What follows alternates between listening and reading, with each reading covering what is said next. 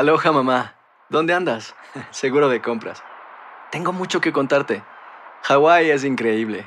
He estado de un lado a otro con mi unidad. Todos son súper talentosos. Ya reparamos otro helicóptero Blackhawk y oficialmente formamos nuestro equipo de fútbol. Para la próxima te cuento cómo voy con el surf y me cuentas qué te pareció el podcast que te compartí, ¿ok? Te quiero mucho. Be All You Can Be, visitando goarmy.com diagonal español. Hacer tequila, Don Julio, es como escribir una carta de amor a México. Beber tequila, Don Julio, es como declarar ese amor al mundo entero. Don Julio es el tequila de lujo original, hecho con la misma pasión que recorre las raíces de nuestro país. Porque si no es por amor, ¿para qué? Consume responsablemente. Don Julio Tequila, 40% alcohol por volumen, 2020. Importado por Diageo Americas, New York, New York. When something happens to your car, you might say,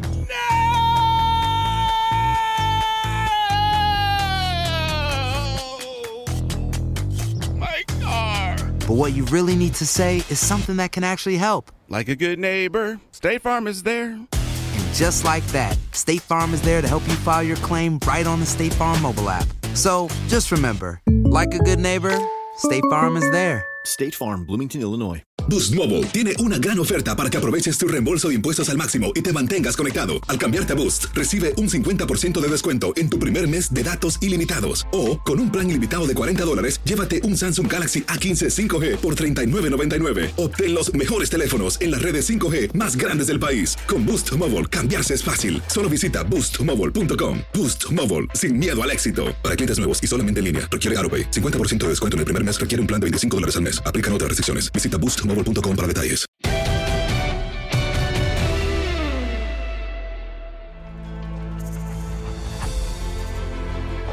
Bueno, ¿cómo están? Bienvenidos a una nueva edición de nuestro podcast de Noches Mágicas. Eh, seguimos en casa, seguimos cuidándonos junto con Luis Omar. Eh, Luisito pasó una semana, lo tuvimos a Risto, la última, recordando aquella primera UEFA Champions League, o en ese momento todavía Copa de Campeones de Europa para el Fútbol Club Barcelona. Hoy, ¿qué te parece si nos enfocamos en la gran rivalidad Real Madrid-Barcelona, especialmente la que hemos vivido tal vez en los últimos 10, 15 años? ¿Cómo andás?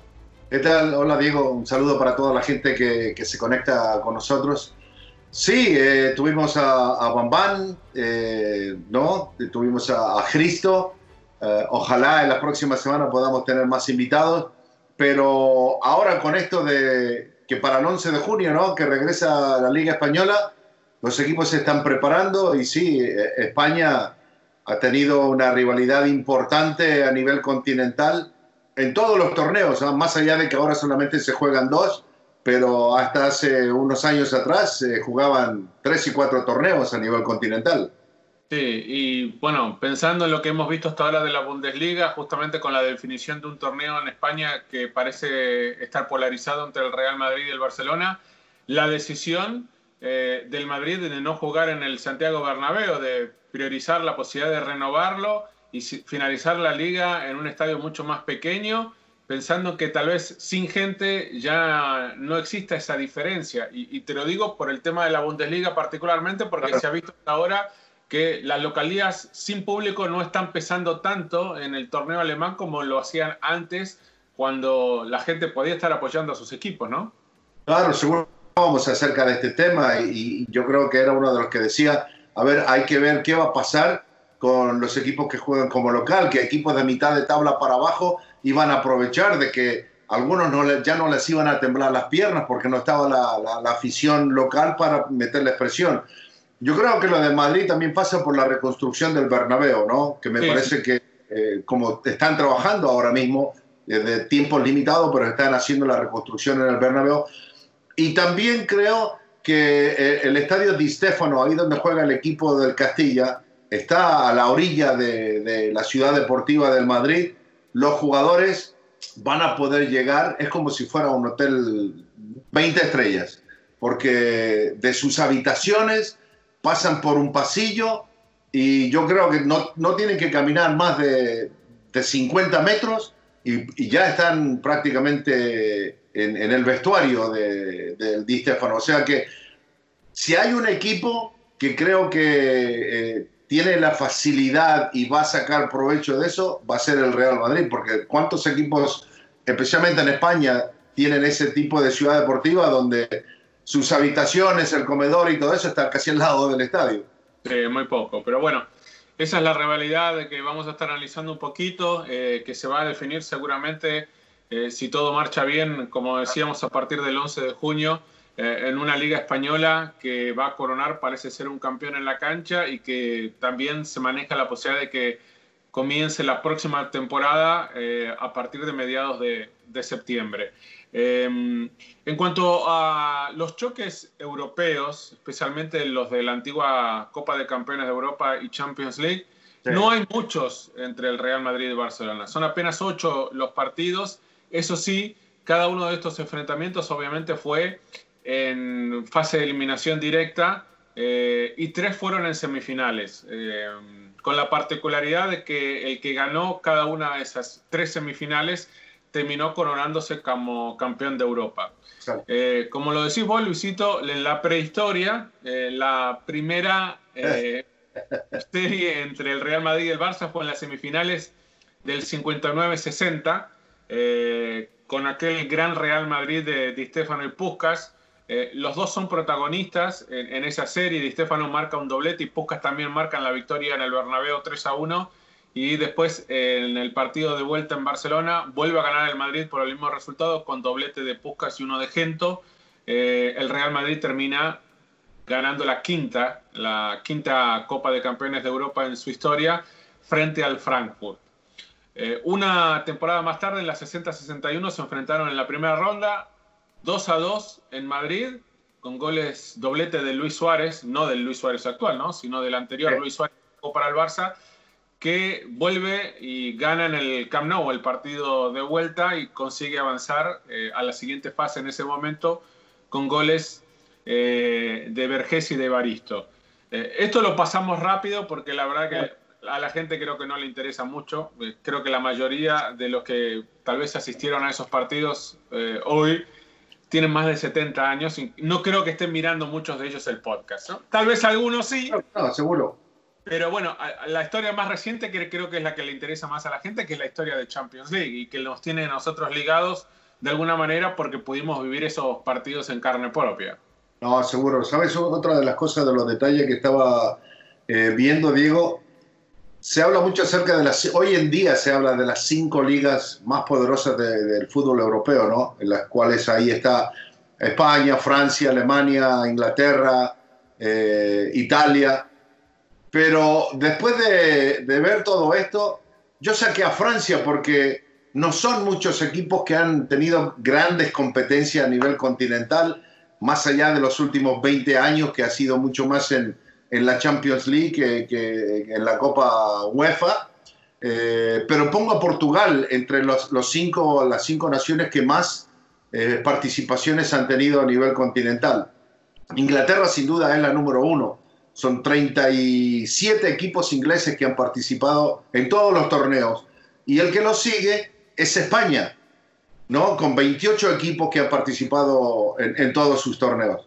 Pero la cosa también más importante de que de esos 28 equipos son solamente dos que han dominado el torneo más importante, que es la UEFA Champions League, y otros que han dominado eh, el torneo de la, Europa League, ¿no? como el Sevilla o el Atlético de Madrid. Pero más allá de todo eso, digamos, son cuatro equipos de España que han dominado, que la última década, los últimos 15 años. No, sin duda, Luis. Este, y bueno, enfocándonos un poquito más que nada en el, en el Barça y en el Real Madrid, que creo que es lo que lleva a nosotros a estar discutiendo de esta rivalidad de la última década, es a partir de la llegada de Cristiano y con la competitividad entre los planteles mismos, entre los técnicos, ¿no? a partir de esa división que marcaron Mourinho y, y Josep Guardiola, pero también en la de Messi, Cristiano Ronaldo, y en los propios de una selección española muy poderosa, dominante del fútbol internacional a partir del 2008 hasta el 2012, pero que también tenía eh, un poco os llevó este choque, esta rivalidad de la última década a que existiera en algún momento hasta una división, se hablaba de esa selección española por los jugadores que estaban o en el Madrid o en el Fútbol Club Barcelona. En los números fríos, eh, pensemos dos cosas que creo que sirven para ejemplificar un poquito lo que vos mencionabas. Eh, contando la del Liverpool, o sea, la, la, Champions que gana el Liverpool en Madrid en el 2019 corta una racha de cinco ganadas de manera consecutiva por el Real Madrid o por el Barcelona. Cuatro fueron del Real Madrid y solamente la del 2015 del Fútbol Club Barcelona. Pero si nos remontamos hasta la primer Champions ganada por Messi, que fue en el 2006, todavía no con un gran protagonismo, pero Messi era parte de aquel equipo. Eh, desde allí para aquí fueron 14 las Champions que se jugaron. Y de las 14, 8 las ganaron el Real Madrid o el Barcelona. Esto quiere decir que más del 50%. Eh, y de esas 8, 4 fueron para el Madrid de Cristiano y 4 fueron para el Barcelona de Messi, en una paridad absoluta y en un torneo que muchas veces, Luis, casi de manera determinante, señalaba quién iba a ganar el balón de oro o quién iba a ganar el premio como de Best como el mejor futbolista de FIBO, porque si lo ganaba el Madrid, no ganaba Cristiano, y si lo ganaba el Barça, seguramente el balón de oro iba para Messi en esas temporadas. Entonces, esto te habla particularmente de la última década, desde el 2010 para acá, si querés, cómo estos dos equipos y esta gran rivalidad terminó no solo dividiendo al fútbol español, sino podemos decir de Cristiano y Messi y el Real Madrid y Barcelona se terminó dividiendo el mundo. Es verdad, es verdad, porque más allá, si recordamos muy bien, desde mediados de los 80 hasta más o menos hasta finales de los 90, era el fútbol italiano el que dominaba los grandes clásicos, el Inter Milan, Juve Inter, Juve Milan, incluso también a nivel continental. Varias veces hicimos nosotros el clásico de la Madonina en Champions League, ¿no? pero eh, de los 90, del comienzo del siglo para acá, es cuando comienza una gran inversión de dinero por parte de, Real Madrid, que, ha tenido tres presidentes desde el comienzo del nuevo siglo para acá, eh, y, luego Barcelona, pues eh, con, su cantera, ¿no? O sea, que empezó a sacar jugadores realmente con mucho talento, que terminan siendo las grandes figuras y, desde ahí en adelante el Barcelona y Real Madrid se convierten en el clásico mundial. Porque hasta antes de eso, yo creo, para mí, yo creo, y mucha gente creo que piensa igual, los clásicos a nivel mundial estaban en el fútbol italiano, a lo mejor en Inglaterra, eh, el Bayern Dortmund por ahí nada más, pero el Barcelona-Real Madrid vino a ponerle un tapón a todos los clásicos prácticamente a nivel mundial, porque gente de todos los rincones del mundo hoy en día tienen la camiseta de Barcelona o de Real Madrid. No, sin dudas, en los 80 particularmente, en los 90 comienza por ahí a cambiar un poquito, pero eh, eran décadas dominadas por el fútbol italiano y los mejores futbolistas del planeta estaban en la Serie A, desde Maradona hasta Rijkaard, eh, Gullit, eh, Van Basten, Matthau, Platini, Laudrup. o sea, vos te fijabas y los mejores futbolistas del planeta estaban indudablemente en la Serie A italiana. Eh, particularmente en la rivalidad, y antes, bastante antes, varios años antes de la llegada de Cristiano, con aquel primer equipo de los Galácticos, eh, el primer choque de Europa eh, en Champions League entre el Real Madrid y el Barcelona viene en las semifinales de la temporada 2001-2002. en el primer partido jugado en Barcelona, te acordarás muy bien de este partido, Luis, el Real Madrid gana y gana muy bien con goles de Sisu y de McManaman ya en el tiempo de descuento, ¿no? Una victoria 2 a 0 del Madrid en Barcelona que dejaba muy encarrilada esa semifinal para el partido de la vuelta en el Santiago Bernabéu, que va a terminar siendo empate. Creo que en alguna noche mágica recordamos este partido no hace, no hace mucho tiempo, con goles de Raúl y de eh, en contra a favor del Barça. El Real Madrid sale de esta semifinal y termina ganando su novena Copa Europea en aquella mágica noche de Glasgow con aquel inolvidable gol de Zinedine Zidane a, a. Eh, ¿Qué te acordás de aquellas semifinales, estas que acabamos de mencionar, Luisito? Bueno, eh, más allá del gol de la final de, de Zidane, eh, yo también creo que uno de los mejores goles que convirtió Zidane en Champions League fue en el Camp Nou, porque ese gol, eh, el arranque que tiene, dejando en el camino a, a sus marcas, y luego vio que se adelantó Víctor Valdés y le levanta la pelota y pasa prácticamente entre el guante, ¿no? Que apenas, porque parece que la, la desvió un poquito nada más, pero la pelota se mete justo en el palo opuesto, ¿no? Yo creo que fue un golazo, pero, pero ese era un Madrid que estaba hecho para, para jugar así, eh, para jugar bonito, como se dice. Eh, de esa forma lo armaron. El, el, el, Barcelona me parece que recién venía evolucionando en aquella época cuando el Real Madrid le termina ganando en su propio estadio, ¿no? Sí, bueno, eh, fue una temporada obviamente para un Madrid que se estaba o tenía la, idea de armarse para volver a ser el equipo dominante. Eh, termina siendo una temporada eh, importante y tratar de, de, de, sentar un precedente, porque cuando te toca jugar, si sos de Madrid, te toca jugar el Barcelona en una semifinal europea, eh, es lo más cercano que hemos estado a un partido definitorio, porque viste que siempre hablamos nosotros, en algún momento parece que se va a dar, que se viene, que imaginamos, especialmente cuando estaba Cristiano, va a haber una final europea entre el Real Madrid y Barcelona y, y nunca se ha podido dar. Bueno, lo más, ¿eh? no te iba a decir, ¿te acordás de esa final del 2012 de Chelsea-Bayern. Sí, Chelsea-Bayern, eh, claro. que están siendo eliminados los dos equipos en semifinales. Por eso, cuando estábamos en las semifinales, que Real Madrid y Barcelona eran los dos mejores equipos de fase de grupos hasta las semifinales.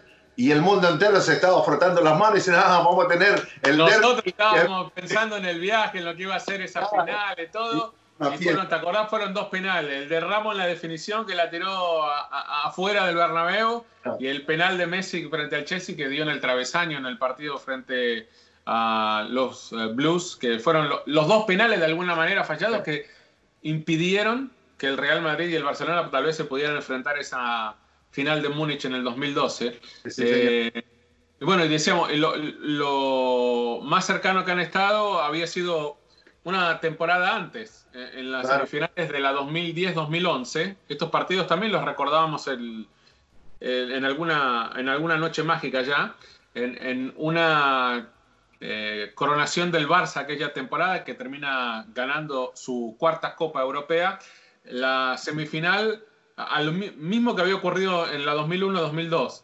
La primera, la ida, se juega en Madrid y la gana el Barça esta vez, 2 a 0 eh, con dos goles de Messi cerca del final del partido, en una de esas actuaciones históricas de Lionel Messi frente al Real Madrid. Partido de vuelta 1 a 1, goles de, de Pedro y de Marcelo.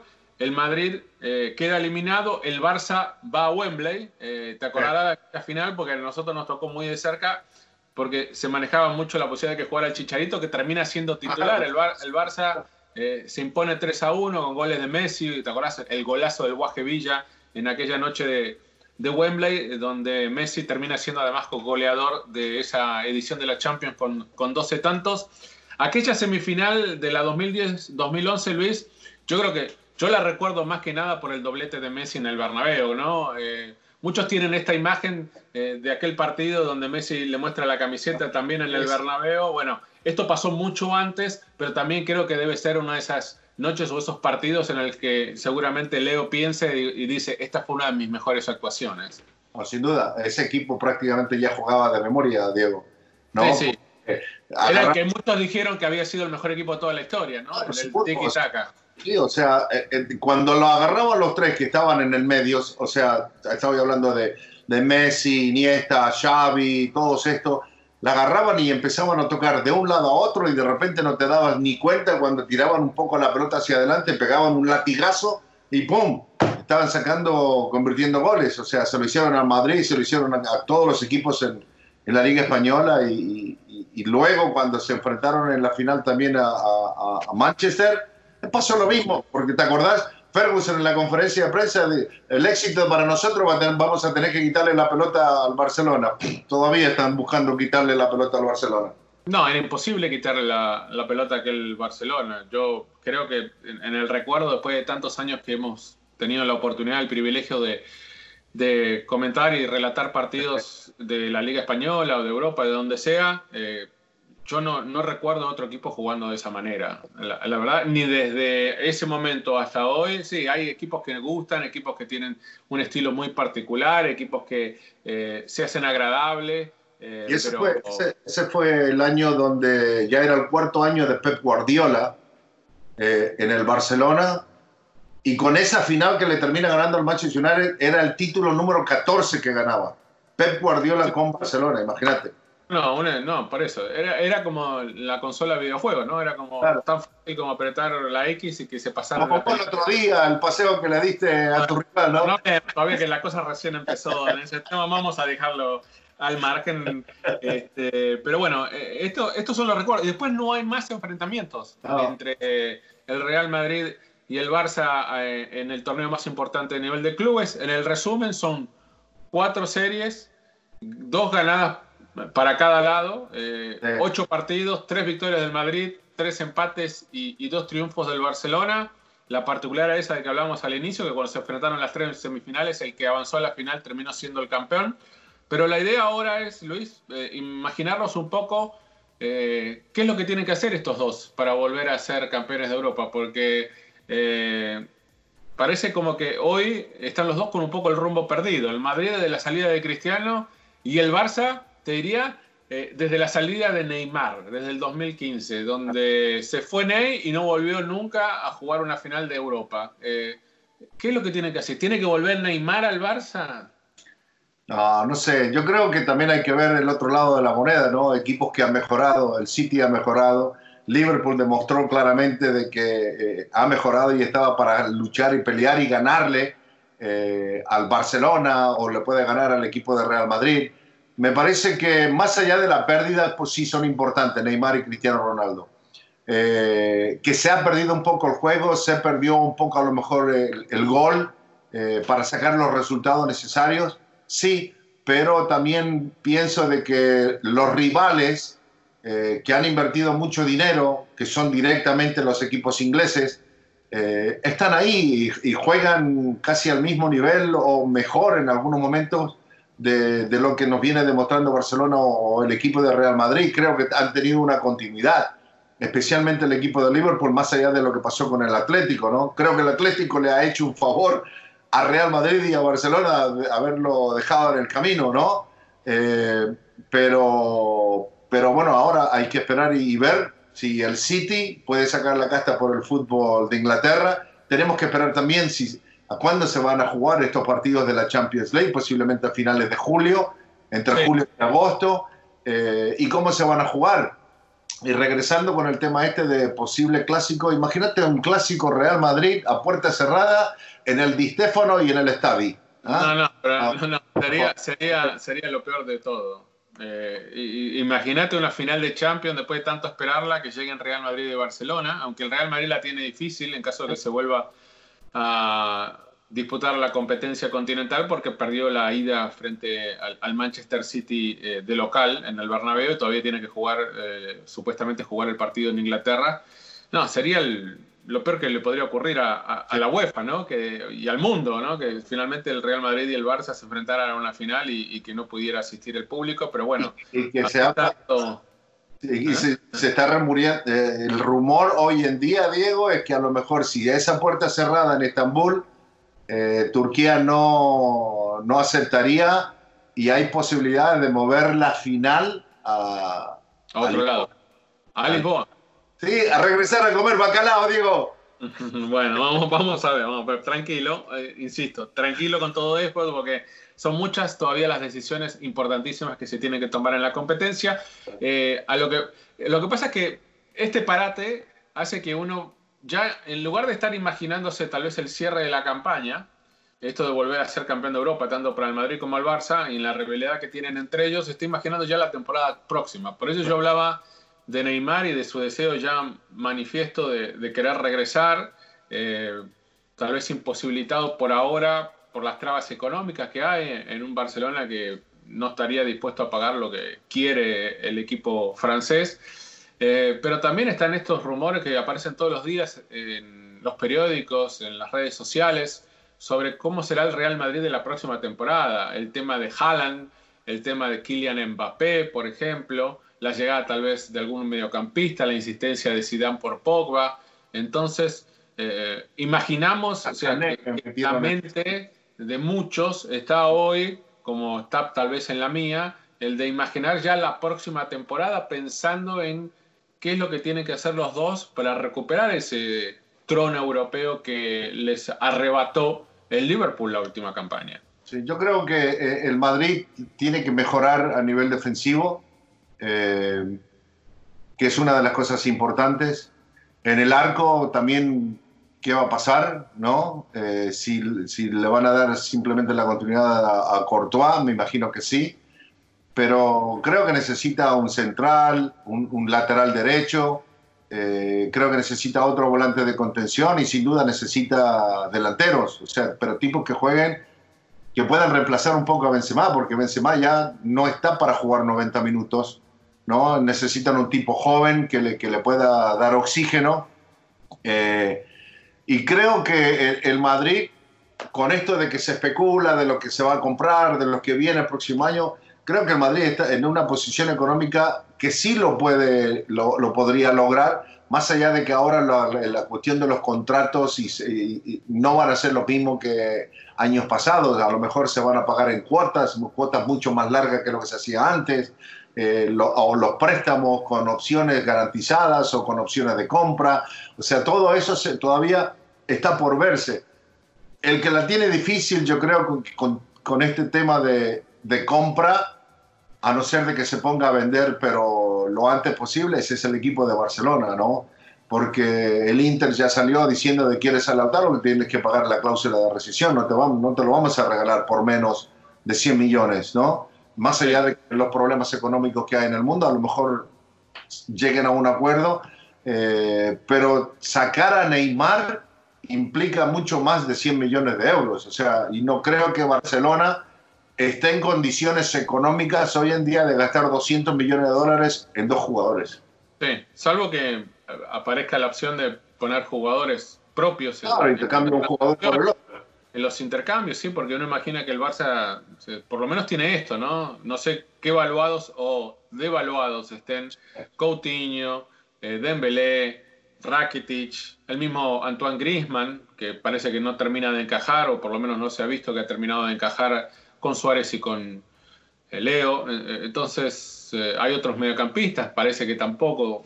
Hoy eh, hablemos de, no sé, Arthur, Arturo Vidal, que tal vez estén más de salida que como para pensar en una continuidad en el equipo blaugrana, pero bueno, así está dada la situación. Lo que es claro es que los dos equipos van a hacer todo lo posible, yo creo, todo lo que tengan al alcance como para eh, bueno, primero y, y, lo principal va a ser definir cuál es el campeón de liga esta temporada. Pero está a, apuntando a, a, lo que viene, eh, sin apartar la mente del presente de la temporada, de que todavía falta que se resuelva en caso de que se vuelva a jugar la Champions League.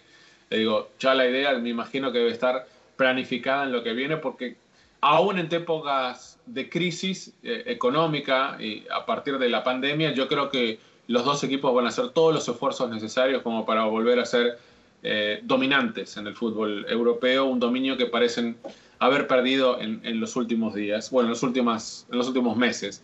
Eh, bueno, antes de irnos, ah.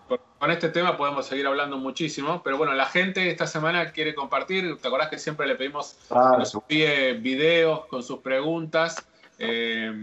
bueno, varios lo han hecho y aquí tengo un par, ¿no? A ver eh, qué, qué, te parece. El primero es eh, de Cristian, que nos pregunta eh, lo siguiente.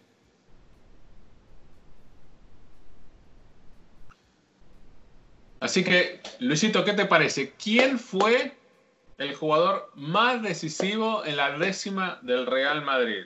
Y, y como lo dice Cristian, no tiene que ser solo en la final de Lisboa. Con el esa final de Lisboa podemos elegir muy fácilmente a Sergio Ramos, por ejemplo, ¿no? Pero en toda la temporada, digamos, en todo el camino hacia la final de Lisboa, ¿quién te parece que fue el jugador más decisivo?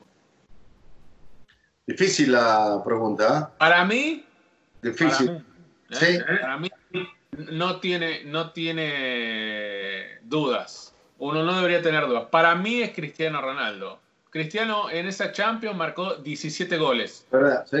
Eh, para mí no hay. O sea, y, y, te acordás que el Madrid sufrió mucho camino a Lisboa en un partido porque ganan el Bernabéu 3 a 0 al Dortmund. Sí. En Alemania 2 a 0 abajo y acá en la garganta pensando que se le empataba la serie. Ahí tuvo que sufrir un poquito el Madrid. Pero para mí Cristiano con sus 17 goles tiene que ser el futbolista más importante de la décima. Te la compro por los números, por todo lo que hizo, pero pero a mí también me gustó mucho, más allá de que a lo mejor eh, se vio poco, pero cuando estuvo en la cancha rindió, fue Gareth Bale. Yo creo que hasta ese momento Gareth Bale estaba todavía en su mejor forma, en su condición física. Está bien, pero Gareth Bale terminó siendo tal vez un poco más decisivo en las otras finales, ¿no? Sí. Especialmente en la de, en la de Kiev, pero sí, bueno, eh, para mí Cristiano no, no tengo dudas, eh, fue el mejor jugador de, de esa temporada en Champions. Eh, la siguiente pregunta nos las hace, nos las hace llegar Luis Hernández. ¿El, el, el pájaro? No, ¿El no es el pájaro. Bueno, vamos a ver, ver si es el pájaro, a ver.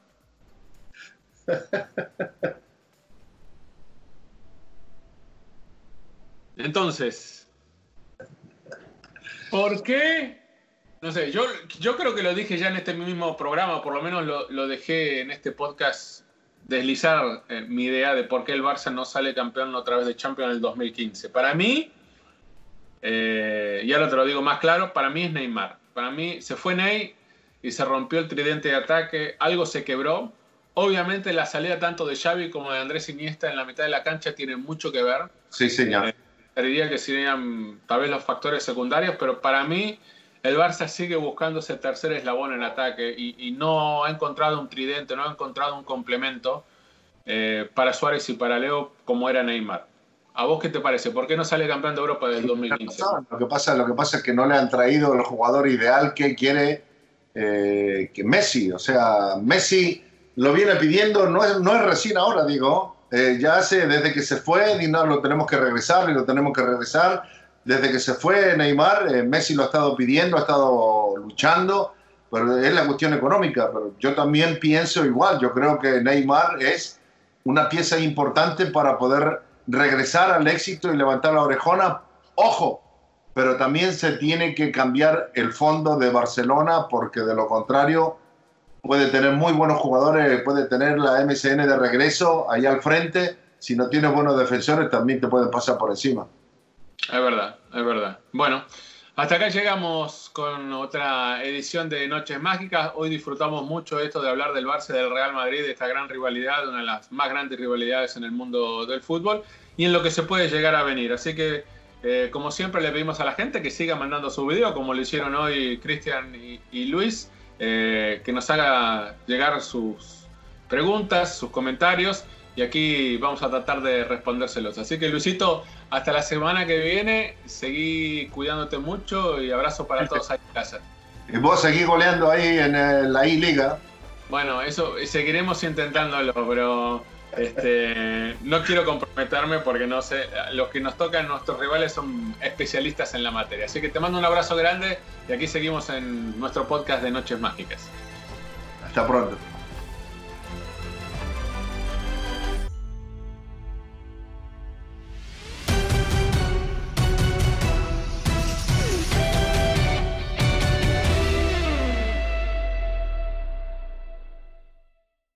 Aloha mamá. Sorry por responder hasta ahora. Estuve toda la tarde con mi unidad arreglando un helicóptero Black Hawk. Hawái es increíble.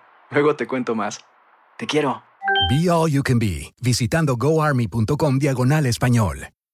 Boost Mobile tiene una gran oferta para que aproveches tu reembolso de impuestos al máximo y te mantengas conectado. Al cambiarte a Boost, recibe un 50% de descuento en tu primer mes de datos ilimitados. O, con un plan ilimitado de 40 dólares, llévate un Samsung Galaxy A15 5G por $39.99. Obtén los mejores teléfonos en las redes 5G más grandes del país. Con Boost Mobile, cambiarse es fácil. Solo visita boostmobile.com. Boost Mobile, sin miedo al éxito. Para clientes nuevos y solamente en línea, requiere AroPay. 50% de descuento en el primer mes requiere un plan de 25 dólares al mes. Aplican otras restricciones. Visita boostmobile.com para detalles. La venta para amigos y familiares de JCPenney está de vuelta. Desde el lunes ahorra 30% extra en artículos por toda la tienda. Esos son ahorros adicionales por encima de nuestros precios bajos. Dile a tus amigos, ven con tu familia y ahorren en grande. No olvides, ya se acerca el Día de las Madres. Y tenemos todo lo que mamá quiere: joyería, belleza, salón y tarjetas de regalo. JCPenney, vale la pena. Cupón válido del 29 de abril al 5 de mayo en selección de estilos. Aplican exclusiones. Detalles en la tienda jcp.com. ¿Sabías que la línea 988 de prevención de suicidio y crisis ahora ofrece opciones de mensaje de texto y chat en español? Si tú o alguien que conoces está pasando por una situación difícil o por una crisis de salud mental, la línea 988 te conecta con ayuda especializada 24 horas al día, 7 días a la semana. Ahora puedes llamar o textear al 988 o visitar la página línea988.org para hablar con un consejero especializado en tu idioma. Hay esperanza. La línea 988 funciona.